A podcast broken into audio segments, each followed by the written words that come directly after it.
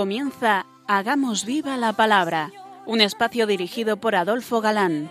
que escuchar atentos. En tu palabra, Jesús, está el mensaje, el del amor, el de andar despiertos. Cuando no tenga sentido la tristeza, en nuestra historia andemos como ciegos. En tu palabra hallaremos la fuerza que nos levante y llene de sosiego. Hola amigos, bienvenidos al programa Hagamos Viva la Palabra. Estamos ante ustedes, Katy González Adolfo Galán y María José García. y es para nosotros un placer estar ante estos micrófonos de nuevo para compartir este tiempo en vuestra compañía, intentando, como dice el título de nuestro programa, hacer vida a la revelación contenida en la Biblia, hacer viva la palabra. Bienvenido a este espacio donde seguimos descubriendo cantidad de doctrina que aparece a través de las cartas de San Pablo. Nos quedamos el último día comentando el capítulo cuarto de la primera carta a Timoteo.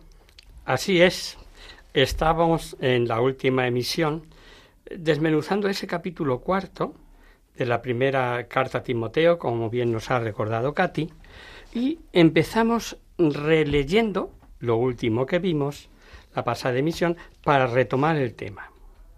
Rechaza, en cambio, las fábulas profanas y los cuentos de viejas. Ejercítate en la piedad. Los ejercicios corporales sirven para poco, en cambio la piedad es provechosa para todo, pues tiene la promesa de la vida, de la presente y de la futura. Es cierta y digna de ser aceptada por toda esta afirmación. Si nos fatigamos y luchamos es porque tenemos puesta la esperanza en Dios vivo, que es el Salvador de todos los hombres, principalmente de los creyentes. Predica y enseña estas cosas. Muy interesante el ejemplo que pone sobre la gimnasia espiritual. Los ejercicios gimnásticos son útiles y Pablo no los reprueba. Pero cuántas renuncias, cuánto sacrificio, cuánta privación y entrenamiento exigen para un premio al fin pasajero. La destreza y el vigor morirán con el cuerpo, pero la gimnasia espiritual, los esfuerzos, privaciones, los ejercicios espirituales a base de renuncias proporcionan un premio eterno. Y Pablo sigue aconsejando a su querido Timoteo. Que nadie menosprecie tu juventud. Procura, en cambio, ser para los creyentes modelo en la palabra, en el comportamiento, en la caridad, en la fe, en la pureza. Hasta que yo llegue, dedícate a la lectura, a la exhortación, a la enseñanza. No descuides el carisma que hay en ti, que se te comunicó por intervención profética mediante la imposición de las manos del Colegio de Presbíteros. Ocúpate en estas cosas, vive entregado a ellas para que tu aprovechamiento sea manifiesto a todos. Vela por ti mismo y por la enseñanza, persevera en estas disposiciones, pues obrando así te salvarás a ti mismo y a los que te escuchen. Pensando en que algunos consideraban a Timoteo demasiado joven para el puesto que desempeñaba, tendría treinta y tantos años, les recomienda que su virtud supla su falta de edad. Y en el consejo aparece el Pablo judío, pues marca un modelo de sinagoga, lección, exhortación y enseñanza, que debieron seguirse en las primeras asambleas cristianas.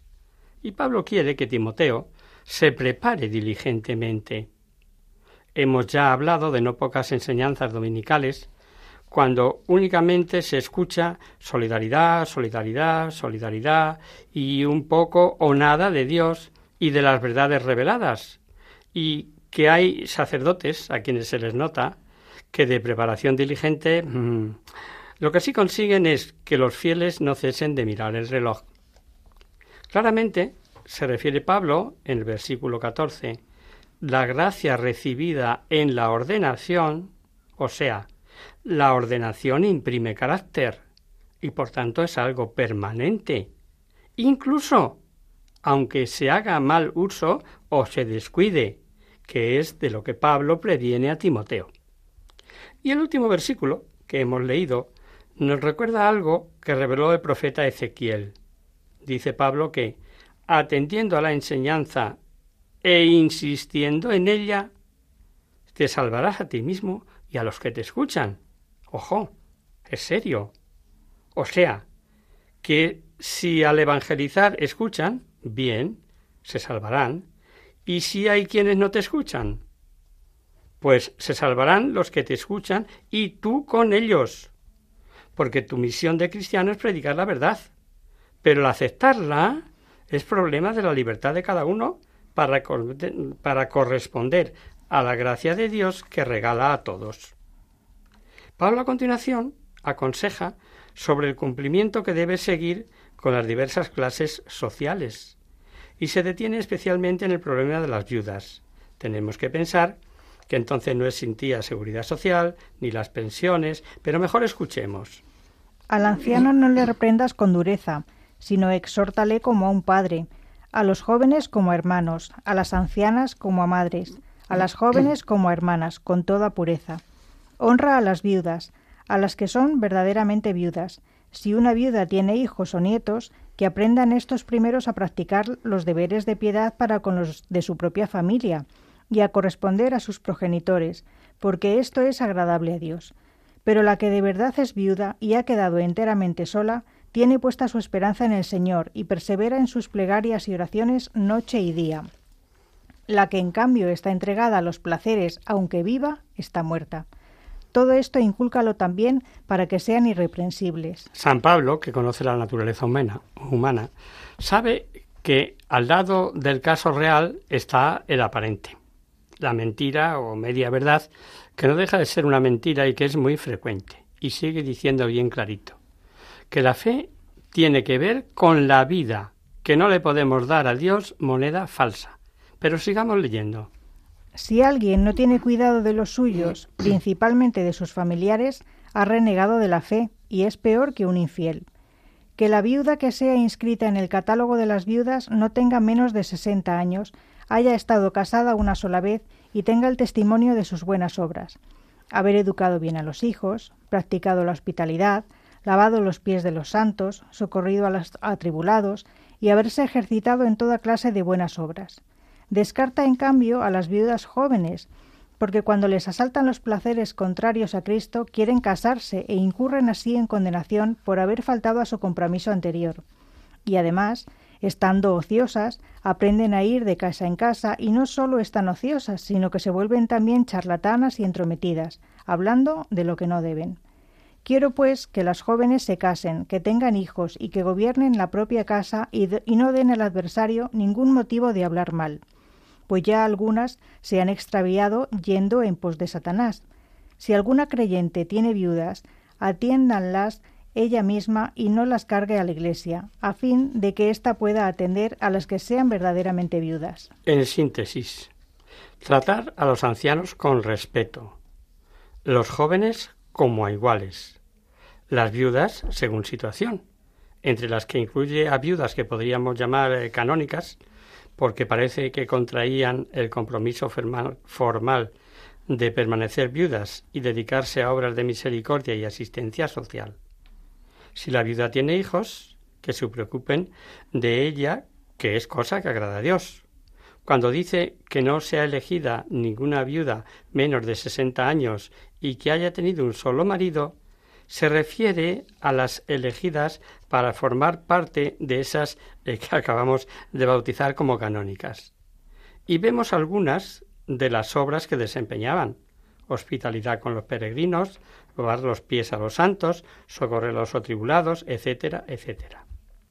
Importante y digno de tener en cuenta es cuando dice si alguien no tiene cuidado de los suyos, principalmente de sus familiares, ha renegado de la fe.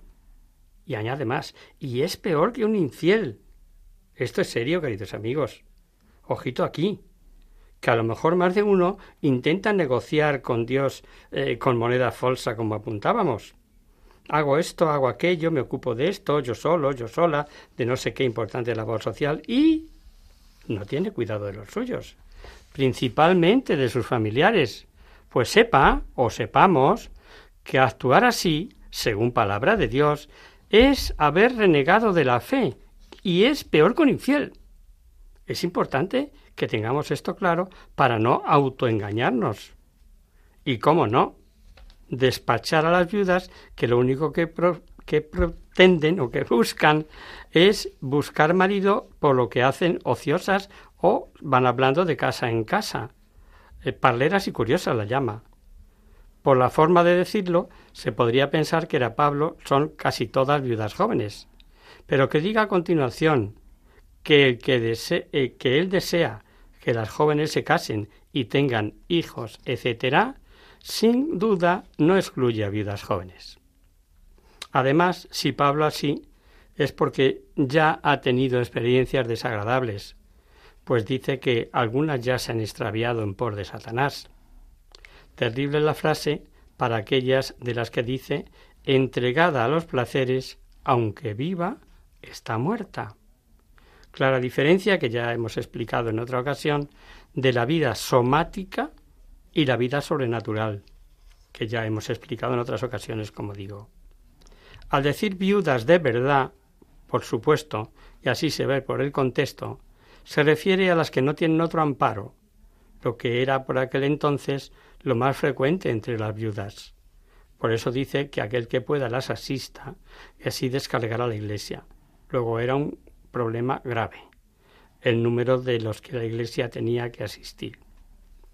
Y una demostración de primera hora de la labor social de la iglesia a favor del desvalido del que no tiene otro socorro. Debemos meternos en el marco histórico y recordar que en aquella cultura la mujer era el último eslabón de la sociedad. Faltando el marido o algún, algún hijo varón que la pudiera dar el reconocimiento social al menos, estaba totalmente desamparada. Y se ve que la Iglesia afrontó este problema desde el minuto cero. Pero sigamos leyendo. Los presbíteros que ejercen bien su cargo merecen doble remuneración, principalmente los que se afanan en la predicación y en la enseñanza.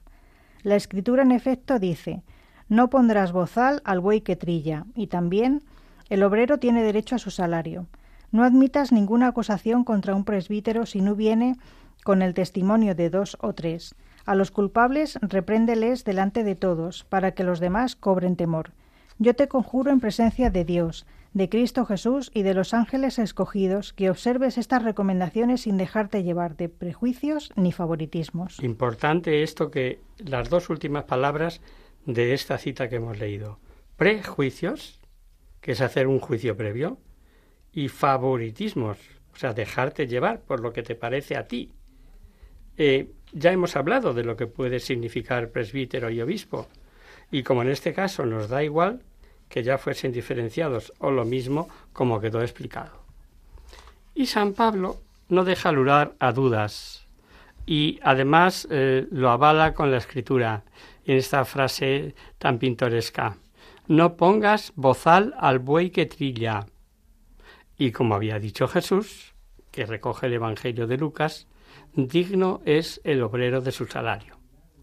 Lo de doble honor no sabemos muy bien a qué se refiere, pudiera ser a que el honorario sea abundante, no se convierta el ministerio en negocio, pero sí que sea el honor a él debido tenido en cuenta. Y aquí entra el que vive del altar, viva con dignidad. Hay un dicho popular, siempre habla el que más tiene que callar. ¿Habéis caído en la cuenta que cuantos hablan con odio contra la Iglesia es porque la Iglesia censura y prohíbe los vicios y orgullos que tiene. ¿Quién fue el más censuro el derroche? decía él, del fracaso de esencia que virtió aquella mujer para mujer a Cristo que valía trescientos denarios. Sabemos que el más protestó, el que salió al paso de eso, fue Judas, alegando que se podía haber vendido y dado ese importe a los, a los pobres. Y San Juan, testigo ocular del suceso, nos dice No decía esto porque le preocupasen los pobres, sino porque era ladrón y como tenía la bolsa. Amigo, San Pablo sabe que los presbíteros están más expuestos que otros a alguna de las críticas y aversión de no pocos, que esclavos de vicios que tienen a la Iglesia les pide corregir, y por ello Timoteo le pide a Timoteo no haga caso de acusaciones, salvo que fuesen avaladas por dos o tres testigos. Un consejo importante. No te fías del primero que venga diciéndote algo. ¿Es que no se debe acusar? Claro que sí. Pero San Pablo sabe que por cada acusación justa hay cientos de chismes y personas a las que les gusta acusar. Lo que sigue habría que ponerlo con lotras de oro en todo juzgado moderno que tanto folio se tiene que tragar, intentando hacer justicia. Aconseja a Timoteo lo que ha de hacer si, es menester corregir. Tras acusaciones con testigos, que lo haga públicamente, o sea, lo que hoy llaman en muchos ámbitos y particularmente en la política, con luz y taquígrafos, transparencia y reseña real de lo que se haga o diga, y dice, delante de Dios, de Cristo, Jesús, de los ángeles elegidos, te conjuro que hagas esto sin prejuicios guardándote de todo espíritu de parcialidad. Mm, yo creo que le quedaba claro a Timoteo, porque lo dice más claro imposible. Y como esto es doctrina para todo cristiano, no se trata aquí, Dios nos libre, de meternos con los profesionales de la justicia, sino de los juicios que tan repetidamente hacemos en tertulias, en charlas de café, en discusiones políticas, etcétera, etcétera también están sujetas a estas reglas. Vamos a hacer ahora un breve descanso musical.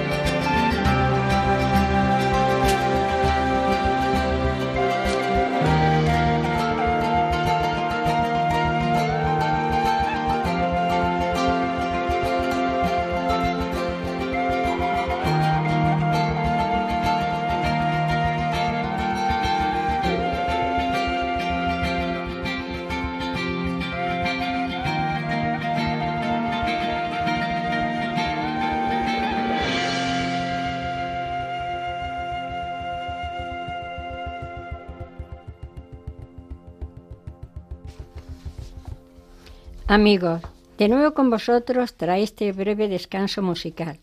Os recordamos, queridos oyentes, que sintonizáis el programa Hagamos viva la palabra.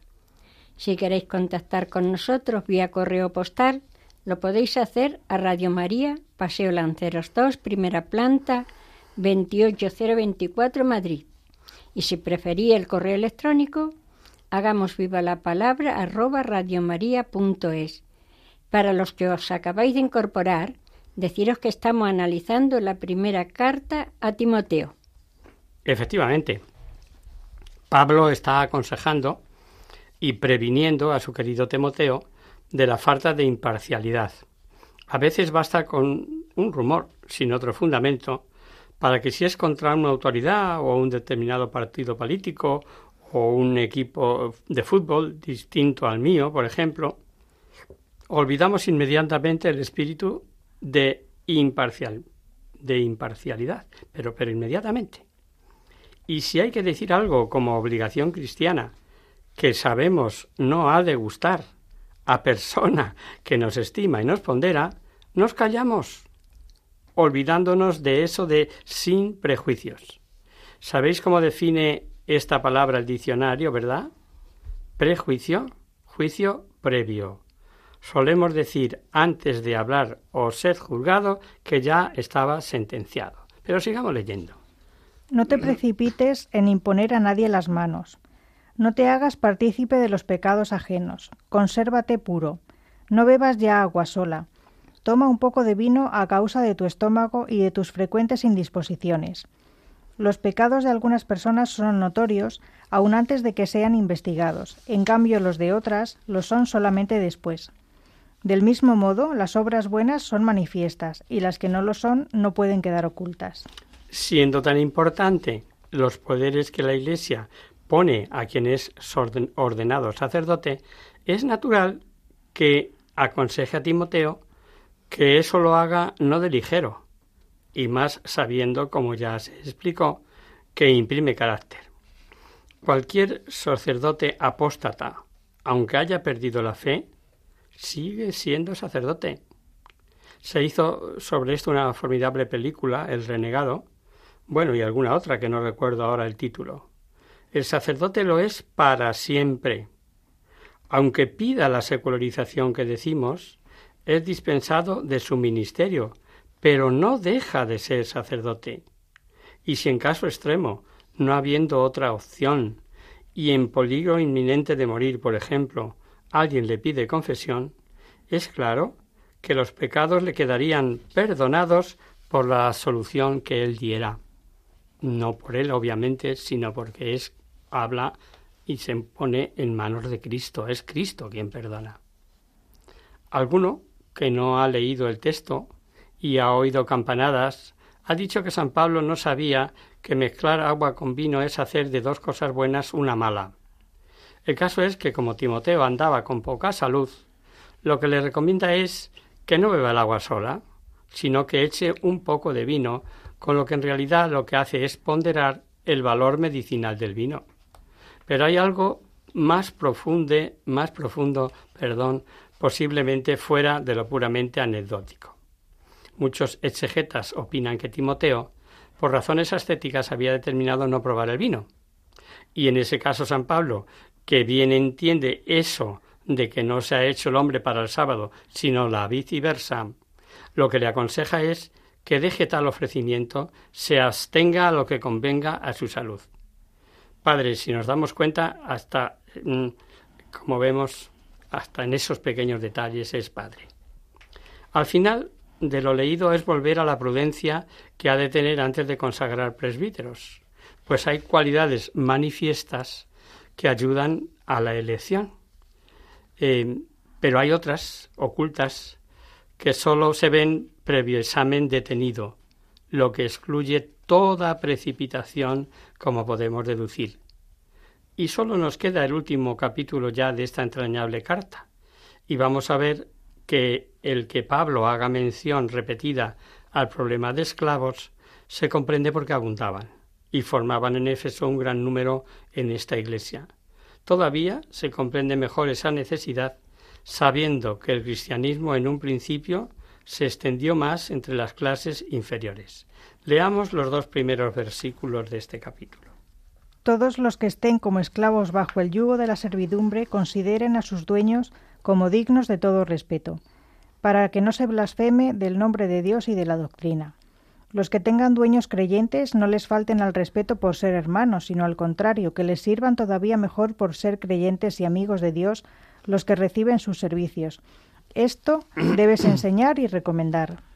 Pablo es un incansable predicador de la libertad aunque sea un desconocido de cuantos hoy presumen de luchar por los hombres, porque los hombres sean libres.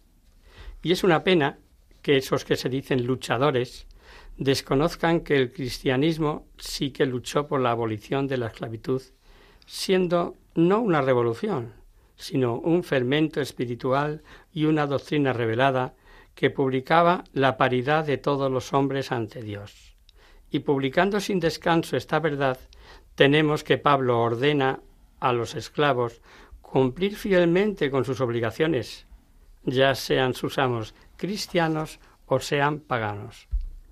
Fijaos que de esta manera no sufría detrimento la religión verdadera que profesaban los esclavos. Servía de ejemplo. Avalaba el que todos somos miembros de un mismo cuerpo, etcétera, etcétera ya irían los amos a medida que abrazaban el cristianismo, avanzando en esa verdad de la paridad, de la igualdad de todos los hombres ante Dios. O sea, la mala conducta de esclavos cristianos no podía servir de que sufriera daño el honor de su Dios, que es el único y verdadero. Y después de hablar del proceder recíproco de amos y esclavos, se ve que había muchos, de nuevo San Pablo va a tocar el tema de los falsos doctores. Sin duda hacían mucho daño cuando Pablo previene tan repetidamente. Leemos. Todos los que estén como esclavos bajo el yugo de la servidumbre consideren a sus dueños como dignos de todo respeto, para que no se blasfeme del nombre de Dios y de la doctrina. Los que tengan dueños creyentes no les falten al respeto por ser hermanos, sino al contrario, que les sirvan todavía mejor por ser creyentes y amigos de Dios los que reciben sus servicios. Esto debes enseñar y recomendar. Estos dos versículos ya los comentamos la pasada emisión, como recordaréis, y decíamos que aunque salvando las distancias de dueño y esclavo, con patrón y obrero, la aplicación doctrinal es perfectamente válida. El respeto para todos y en cualquier situación, máxime si es creyente. Si alguno enseña otra cosa y no se atiene a las sanas palabras de nuestro Señor Jesucristo y a la doctrina que es conforme a la piedad, está cegado por el orgullo y no sabe nada, sino que padece la enfermedad de las disputas y contiendas de palabras, de donde proceden las envidias, discordias, maledicencias, sospechas malignas, discusiones sin fin propias de gentes que tienen la inteligencia corrompida, que están privados de la verdad y que piensan que la piedad es un negocio. Lo que acabamos de escuchar no tiene desperdicio, ¿eh? porque sabemos que el orgullo, como apunta San Pablo, desvaría disputas, dice el, sexto, el, texto, y en vanidades donde nacen las envidias y convierten la religión en materia de lucro. Y tengamos en cuenta que al decir lucro no siempre hay que pensar en lo económico, en dineros, sino también en ansias de poder.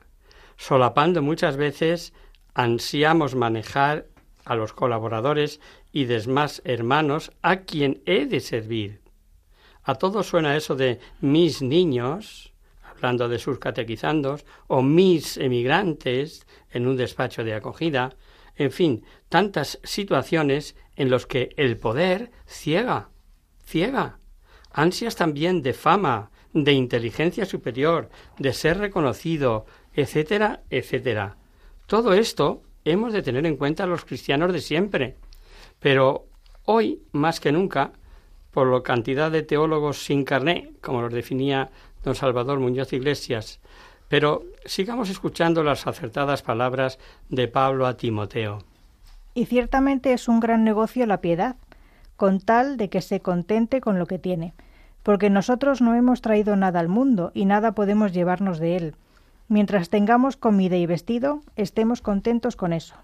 Gran lucro de piedad, contentarnos con lo que tengamos.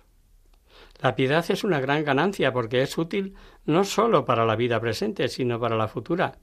Y como allá no vale el dinero, el lucro que se obtiene es poseer a Dios, que es fuente de todos los bienes.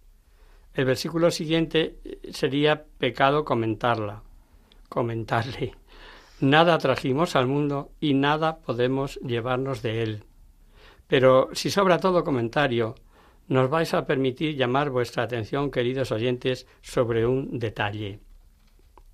Sabéis que de un original cada traductor traduce según la riqueza de los idiomas que maneja y dentro de su ciencia, de su gusto, sobre si más literal o más de lo que dice él, lo que el traductor cree debe traducir para que mejor se entienda, lo que quiere decir el agiógrafo, etc. Pues bien, esto nos obliga a que para poder comentar la Biblia vemos continuamente diversas traducciones. Generalmente con unas palabras o con otras todas nos valen. Al cotejar el versículo citado en seis traducciones distintas, incluida una de hermanos separados, nos ha sorprendido que todos hayan empleado el verbo poder. Al decir que nada trajimos al mundo, traducen todos, y nada podemos llevarnos. ¿No suena a que poder, riqueza, planes, ilusiones dejan con tanto dolor que, que de poder, poder, se lo llevarían al otro mundo? Aunque allí no valga para nada. Tal es la magnitud esclavizante del poder. Quizás sea una de las mejores peticiones que poder hacer a Dios, que nos libre de la ambición de poder. Y si te llega en ese caso, pedir que lo ejerza en actitud de servicio. Seguimos escuchando a Pablo. Los que quieren enriquecerse caen en la tentación, en el lazo y en muchas codicias insensatas y perniciosas que hunden a los hombres en la ruina y en la perdición. Porque la raíz de todos los males es el afán de dinero, y algunos, por dejarse llevar de él, se extraviaron en la fe y se atormentaron con muchos dolores. Tú, en cambio, hombre de Dios, huye de estas cosas, corre al alcance de la justicia, de la piedad, de la fe, de la caridad, de la paciencia en el sufrimiento, de la dulzura. Combate el buen combate de la fe, conquista la vida eterna a la que has sido llamado, y de la que hiciste aquella solemne profesión delante de muchos testigos. El apóstol hace resaltar la necesidad de proceder con espíritu desinteresado. Estar contentos con tener solo lo necesario, viéndonos así libres de lazos y tentaciones. Ya dijimos que en nuestros tiempos tenemos desgraciadamente mil ejemplos de personas que vivían cristianamente cuando no eran adineradas y apenas se han visto llenas de dinero, lo primero que han hecho es acogerse al derecho porque lo hacen como creciéndose con tal derecho, del cambio de las tres Cs, compañera, coche y casa. Y ahí están las tres Cs, codiciosas, locas y perniciosas, le llama San Pablo. Y hay algo más triste en sus palabras, palabras. Por dejarse llevar de ella, se extravían en la fe y se atormentan con muchos dolores. Cuánto de esto nos podrían decir muchos de los que presumen de si fuesen sinceros, claro. Por otra parte, la idea sobre los bienes terrenos expuesta aquí por San Pablo son repetidos en la Biblia. Lo podemos ver en Job, en Salmos, en Eclesiastés, donde dice, por ejemplo, Como salió del vientre de su madre, desnudo volverá, como ha venido, y nada podrá sacar de sus fatigas que pueda llevar consigo. El final del capítulo lo dirige a su querido discípulo en forma directa, aunque toda carta lo ha sido, como habéis visto, ¿no? Pues ahora parece como si le pusieran la mano en el hombre, el hombro, le mira a los ojos y le dice Te recomiendo en la presencia de Dios que da vida a todas las cosas y de Jesucristo que ante Poncio Pilato rindió tan solemne testimonio que conserves el mandato sin tacha ni culpa hasta la manifestación de nuestro Señor Jesucristo, manifestación que a su debido tiempo hará sostenible el bienaventurado y único soberano, el Rey de los reyes y el Señor de los señores, el único que posee inmortalidad, que habita en una luz inaccesible, a quien no ha visto ningún ser humano ni le puede ver. A Él el honor y el poder por siempre. Amén. A los ricos de este mundo recomiéndales que no sean altaneros, ni pongan su esperanza en lo inseguro de las riquezas, sino en Dios, que nos provee espléndidamente de todo para que lo disfrutemos. Que practiquen el bien, que se enriquezcan de buenas obras, que den con generosidad y con liberalidad. De esta forma irán atesorando para el futuro un excelente fondo con el que podrán adquirir la vida verdadera. Y exhorta a que lleve una vida no solo santa, sino valiente. Y para ello le pone como ejemplo a Jesucristo y le recuerda hizo una bella profesión de fe en presencia de Poncio Pilato. Y como ante este romano proclamó Jesús ser rey, nos recuerda a todos que aparecerá a su tiempo. Por otro lado, la riqueza en sí misma no es mala. Basta con que se haga buen uso de ella, como dice en la carta, y sobre todo que no se ponga en ella la confianza, sino en Dios. Luego uno escribe eh, un epílogo como final de la carta, precioso también, pero eh, que como necesita tiempo lo veremos en la próxima emisión, si Dios quiere.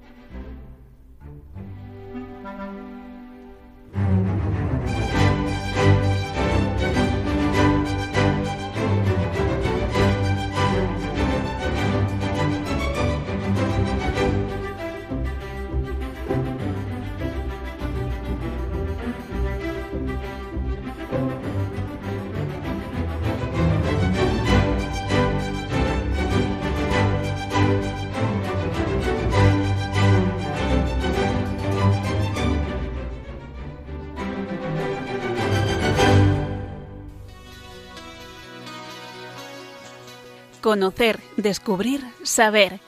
En Hagamos Viva la Palabra. Comenzamos nuestro espacio de conocer, descubrir, saber y siguiendo con la explicación sobre los valores de una sociedad que en general carece de ellos o brilla por su ausencia y sabiendo que resulta útiles a todos, pero en particular a los padres y educadores, hoy abordamos un nuevo, uno nuevo. La voluntad. Y podría decirse que este valor de la voluntad es el primero de ellos, pues es el motor de todos los demás, no sólo para adquirirlos, sino también para perfeccionarlos. ¿Cómo eh, podríamos definir la voluntad, María José? La voluntad es un empeño fundamentado en algún tipo de motivación para llevar a buen puerto un objetivo que revierta positivamente en nuestra vida. Pero ojo, este objetivo no ha de ser necesariamente atractivo, de ahí que en muchas ocasiones se aluda a la fuerza de voluntad. La voluntad parte de la base de creer en nuestra capacidad, en nuestra fuerza y en la necesidad de alcanzar un objetivo concreto. Por eso, la autoestima, la tenacidad y la perseverancia son aliados de la voluntad. Efectivamente, la voluntad opera principalmente en dos sentidos.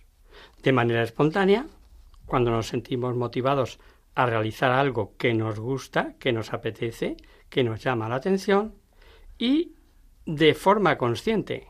Cada vez que debemos esforzarnos por hacer alguna cosa, venciendo el cansancio, la pereza. De este modo es como se ejercita realmente la voluntad, cuando nos decidimos a actuar contando con los inconvenientes. En la vida cotidiana seguro que a todos os ha ocurrido alguna vez Empezamos una nueva actividad con muchas ganas y al poco tiempo se convierte en un reto o un desafío por los obstáculos que nos encontramos en el camino, o porque la novedad antes o después deja de serlo para convertirse en cotidianidad y monotonía. Entonces tenemos que elegir, ¿abandonamos o continuamos con esa actividad? Aquí es donde entra en juego la fuerza de voluntad y el sacrificio. Si realmente queremos conseguir nuestro objetivo, tendremos que vencer las dificultades y a veces renunciar a cosas. La voluntad eh, se demuestra actuando. No es suficiente tener buenos propósitos. Ya dice el refrán, obras son amores y no buenas razones. Pero ponerse en marcha cuesta, sobre todo si no se está acostumbrado, si se tiene eh, o se carece de una autodisciplina para hacer lo que se debe y no lo que apetece. La pereza y la comodidad son dos grandes enemigos.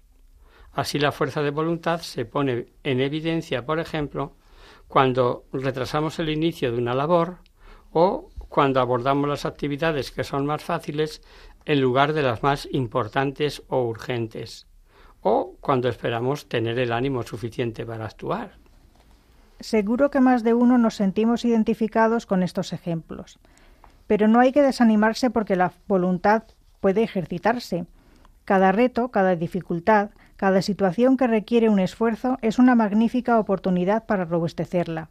La falta de voluntad a la larga se traduce en falta de carácter, irresponsabilidad, inconstancia, y cuanto más se ande por esa cuesta abajo, más nos costará subir. No caigamos en ello, pongámonos manos a la obra desde hoy mismo. Todos conocemos a personas con una gran fuerza de voluntad y con un espíritu de sacrificio. Pensemos, por ejemplo, en el padre de familia, que cada, día madruga para ir a trabajar, o la madre que hace las labores domésticas día a tras día, o el deportista que practica horas y horas extras, cada uno de ellos lucha diariamente por cumplir y perfeccionar su quehacer cotidiano, con constancia y perseverancia, y así se va forjando una voluntad de hierro capaz de hacer grandes esfuerzos. Aunque en la historia ha habido personajes con una fuerza de voluntad a prueba de bombas, que se han enfrentado a situaciones muy duras, la voluntad se fortalece en las pequeñas cosas de la vida cotidiana, en todo aquello que nos cuesta trabajo aunque sea poco importante, pues es la voluntad la que reviste de importancia todo aquello que nos proponemos, o como decía el filósofo Séneca, la voluntad es la que da valor a las cosas pequeñas. Efectivamente, como dice Marijose, la voluntad se fortalece en las pequeñas cosas de cada día, así que podemos empezar a practicar desde hoy mismo. Os damos algunas ideas para conseguir una voluntad firme. Autodisciplina. Levantarnos a la hora prevista para llegar a nuestras obligaciones a tiempo, ser moderados en la comida, organizarnos el tiempo para poder cumplir con todo y sobre todo hacer lo que debemos aunque no siempre sea lo que nos apetezca. Afán de superación, manteniendo la casa o el lugar de trabajo ordenado, fijándonos en los detalles y aprendiendo de los errores, esforzándonos por hacer un trabajo perfecto y no solo pasable, Hacer algo por los demás, por ejemplo, ayudar en casa, sin buscar excusas como el cansancio o la falta de tiempo. Y como hacemos siempre, vamos a ilustrar todo esto con un cuento que se titula Uga la tortuga. Caramba, todo me sale mal, se lamentaba constantemente Uga, la tortuga. Y es que no era para menos, siempre llegaba tarde. Era la última en acabar sus tareas, casi nunca conseguía premios a la rapidez y para colmo era una dormilona.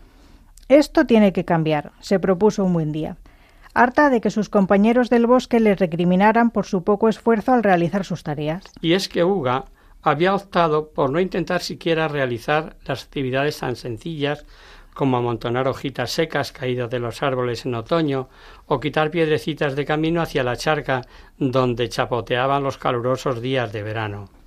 ¿Para qué preocuparme en hacer un trabajo que luego acaban haciendo mis compañeros? Mejor es dedicarme a jugar y a descansar. No es una gran idea, dijo una hormiguita. Lo que verdaderamente cuenta no es hacer el trabajo en un tiempo récord. Lo importante es acabarlo, realizándolo lo mejor que sabes, pues siempre te quedará la recompensa de haberlo conseguido. No todos los trabajos necesitan obreros rápidos. Hay labores que requieren tiempo y esfuerzo. Si no lo intentas, nunca sabrás de lo que eres capaz y siempre te quedarás con la duda de si lo hubieras logrado alguna vez. Por ello es mejor intentarlo y no conseguirlo que no probar y vivir con la duda. la constancia y la perseverancia son buenas aliadas para conseguir lo que nos proponemos. Por ello, yo te aconsejo que lo intentes. Te sorprenderás al comprobar de lo que eres capaz. Caramba, hormiguita, me has tocado la fibra, admitió la tortuga. Esto es lo que yo necesitaba, alguien que me ayudara a comprender el valor del esfuerzo. Te prometo que lo intentaré. Pasaron los días y Uga la tortuga se esforzaba en sus quehaceres. Se sentía feliz, pues cada día conseguía lo poquito que se proponía. He encontrado mi felicidad, gritaba a los cuatro vientos. Lo que importa no es marcarse grandes e imposibles metas, sino acabar todas las pequeñas tareas que contribuyen a lograr grandes fines. Pues ya sabéis, queridos oyentes, a aplicarse el cuento. Para alcanzar una gran meta es mejor dividirla en varias metas más pequeñas, y así paso a paso conseguiremos una voluntad de hierro. Pero recordad que ningún valor puede cultivarse sin esfuerzo y constancia. Y para acabar, una frase, esta vez de Einstein. Hay una fuerza motriz más poderosa que el vapor, la electricidad y la energía atómica, la voluntad. Y hasta aquí, queridos amigos, el programa de hoy.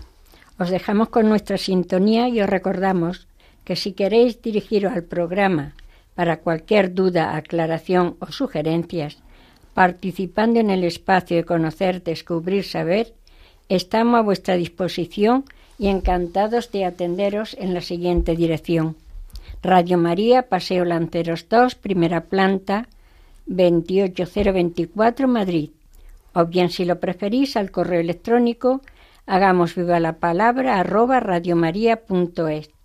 Os hemos acompañado en esta emisión Adolfo Galán, Katy González y Ana Marijose, perdón. El próximo miércoles, como, como sabéis, está el programa del Padre Rubén Inocencio, que alterna con nosotros quien guarda mi palabra. Por tanto, nosotros nos encontramos de nuevo dentro de 15 días, si Dios quiere. Con un programa en el que, tras ver los dos últimos versículos de esta carta, veremos una nueva carta, la que Pablo dirige a Tito, primer obispo de Creta. Hasta el próximo día. Hasta el próximo día. Hasta dentro de 15 días.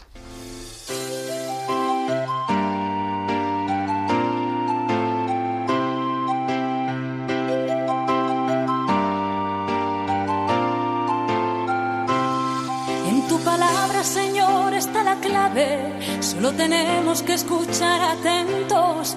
En tu palabra, Jesús, está el mensaje, el del amor, el de andar despierto. Así concluye Hagamos viva la palabra con Adolfo Galán. Andemos como ciegos, en tu palabra y haremos la fuerza que nos levante y llene de sosiego.